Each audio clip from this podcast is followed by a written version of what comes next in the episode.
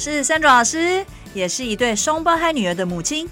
朋友常说啊，我有一个教育脑，也有一个商业管理脑。我想透过角色扮演的方式呢，邀请爸爸妈妈一起来聊聊教养的经验。我也想要用教育者的角度来提供家长们一个专业又实用的语言学习知识哦。那大家准备好跟我一起碎碎念了吗？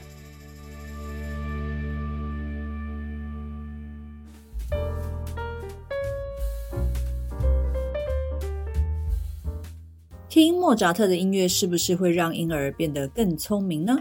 上一集我提到，常听到有一句话说：“学音乐的孩子不会变坏。”那这一集呢，我们来看看是否听古典音乐的孩子会变得更聪明。有听过所谓的莫扎特效应吗？今天我们来碎念一下音乐和婴儿选择性注意力，还有心智发展与学习的关系。婴儿对声音呢，会有因为音高或速度的不同，反应也有所不同。上一集我提到，基本上当照顾者还有婴儿在沟通的时候，婴儿对于速度比较慢、和缓音调的父母语或是音乐会有反应。那研究也显示，婴儿时期如果用声音加上影像来刺激沟通，与单独只用声音和孩子沟通相比的话，声音加上影像是比较有效的。也比较能够吸引婴儿的注意力。婴儿的注意力呢，其实是有选择性的哦。那因为婴儿的脑袋呢，能理解的东西还很有限。那光用声音来引导孩子啊，呃，认识人事物，似乎比较无法吸引孩子的注意力。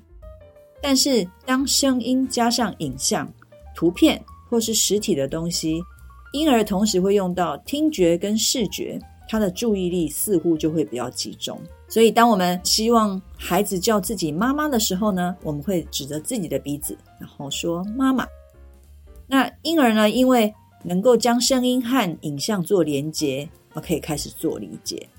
所以，如果当家长啊拿着一只，比如说像猫的手指偶，就是那种猫的造型，然后可以放在那个手指上面的那种手指偶，那对着孩子说 “a cat”，那孩子听到声音。然后结合所看到的这个手指偶，啊，猫的一个样子，那就可以理解说，哦，a cat 其实就指的就是这样子的一个动物。其实呢，孩子也就把这个猫啊、动物啊跟 cat 的声音做连接之后，就理解了意思了，而且他声音也吸收喽。这样是不是也在告诉照顾者，还有或是家长，如果我们用这样的方式来引导孩子接触英语的话，其实孩子是不需要中文翻译的哦。当下次看到猫这种动物的时候，听到的发音是猫，孩子会知道说，哦，原来这种动物的名称名称还有一个发音叫猫。所以重点不是在于接触哪个语言先，以翻译的方式让孩子理解，而是声音结合影像或是图片，嗯，孩子自然就会理解它的意思。音乐除了安抚情绪的作用之外呢，因为它具备有重复节奏，还有可预测性的一个特质，音乐常被拿来当学习的一个重要的方式。那为什么呢？我们来看看，婴儿除了呢对注意力会放在刚刚说的声音加上影像图片之外呢，也会把注意力摆在重复而且可预测的事物上。学者专家针对婴儿有做了一个测试哦。当孩子在玩 Peek-a-Boo，就是躲猫猫的游戏的时候呢，讲到这边，爸爸妈妈，你可以在家里跟孩子玩一下哦。因为这个 Peek-a-Boo 的游戏是这样子玩的：我们用双手盖住自己的脸，然后呢说 Peek-a-Boo。那在说不的时候呢，就把双手张开，然后面带着微笑来吸引孩子。那孩子通常呢会用笑来反应。那重复这样 Peek-a-Boo 几次之后呢，孩子呢会越来越开心，渐渐的，大人在玩这个游戏的时候，大人会变成 Peek-a-Boo。那为什么这是什么意思呢？那就是说，在不出现的时间会比较晚。那很神奇的是，孩子会等待哦，等到听到不，再加上双手张开，大人露出笑脸，然后孩子又笑了。这个测试其实告诉我们。因为孩子知道下一步是什么，所以他的注意力其实是会延迟的。那等待事情发生，所以，我们看到孩子把注意力摆在重复可预测的事情上面的这个特质呢，也可以解释为什么孩子透过听或是唱英文歌曲呢来学习是省力的，也比较有效。呃，因为音乐的重复规律性，孩子知道要期待什么，那注意力也就会提高，那学习就会发生。所以，有些孩子在听了几次英文歌之后呢，就会唱了，因为孩子呢把注意力专注在学习唱歌上。爸爸妈妈们，你们爱听音乐吗？呃，我在节目中有曾提过，我从小学音乐，也觉得音乐对我学语言这件事情有帮助。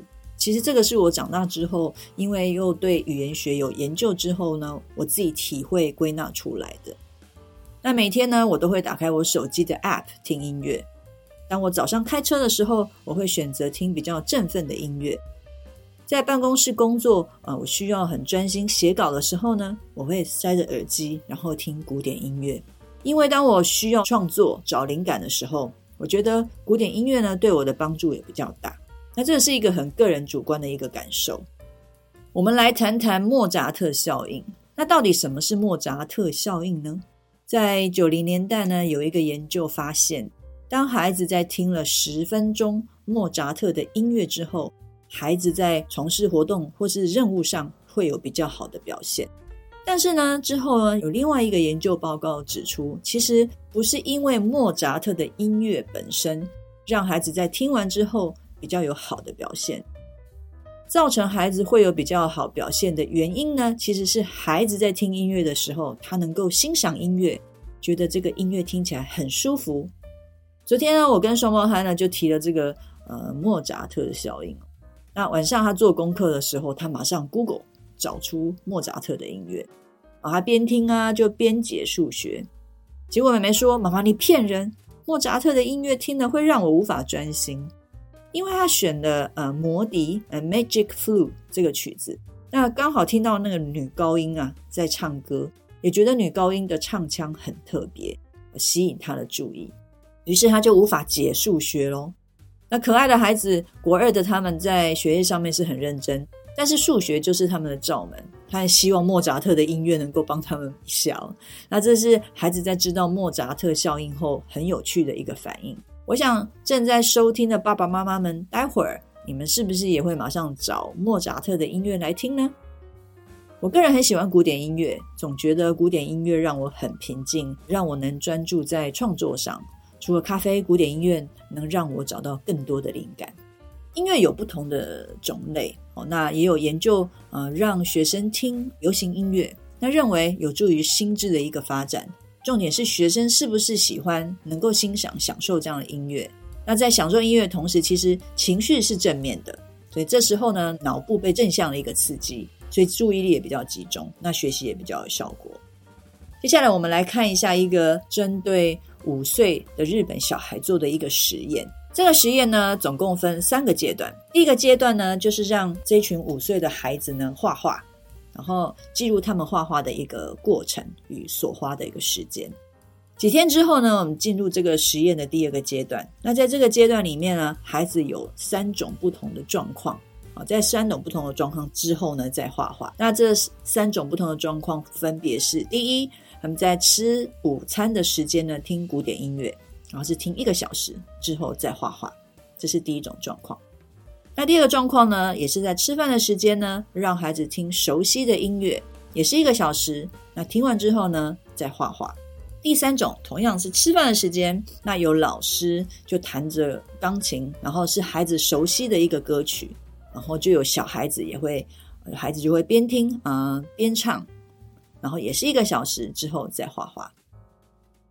好，这是第二个阶段。那第三个阶段呢，就是在这三种不同状况之后呢，让这一群孩子呢画第二张画，然后跟第一个阶段做比较。结果发现呢，当孩子在听或是跟着唱比较熟悉的歌曲之后，在作画的时候，他会比较专注，拉的时间也比较长。那同样的实验也运用在大人身上。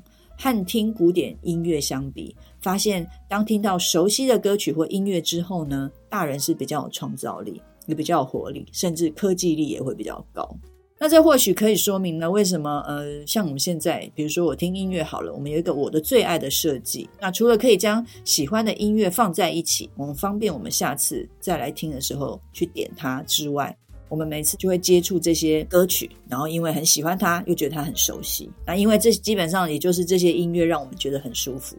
这样的实验呢，告诉我们什么呢？如果孩子喜欢莫扎特的音乐，很享受它。也很熟悉，然后让孩子产生了正面的情绪的话，那莫扎特效应就会发生。但是能够帮助学习本身的不是音乐本身，而是让孩子能享受、熟悉、欣赏音乐才是重点。因此，我们回到语言学习上，如果呢，我们想了解孩子喜欢哪首英语的音乐或是歌曲，啊、呃，就让孩子多听、多接触，让他们来告诉你。当孩子在做功课或是做活动的时候呢，播一些孩子喜欢的、熟悉的英语歌曲或是音乐，让孩子正在做事情的时候是有帮助的。也就是把它当做背景音乐。我国二的双胞胎女儿现在在做作业的时候都会听音乐。现在呢，我更了解为什么，不是想要逃避爸爸妈妈的碎念，而是听熟悉的音乐可以让他们更专注在作业上。这一集我们聊到音乐对孩子在心智发展和学习上的影响。我个人认为，教养是从观察孩子特质开始。如果婴儿对声音有反应的这个特质，有这样的一个特质的话，那我们就应该利用这些特质来引导孩子，帮助孩子发展。音乐的重复和规律性的一个特质呢，能吸引孩子的注意力。当孩子注意到了，脑袋有反应了，打开了，才是学习真正的开始。其实这一切呢，都跟情绪是有关系的。不管是婴儿听到熟悉的父母语，或者是让人安抚，我觉得很熟悉啊、舒服的音乐，人的情绪呢都是正面的，那学习才会有效。所以哦，当孩子在哭、情绪很低落的时候，千万不要逼孩子学习，因为负面情绪是影响学习的最大阻力。希望今天的内容对家长在利用音乐或是歌曲教养孩子时有帮助。那我要来欣赏我最爱的古典音乐喽。我们下次聊。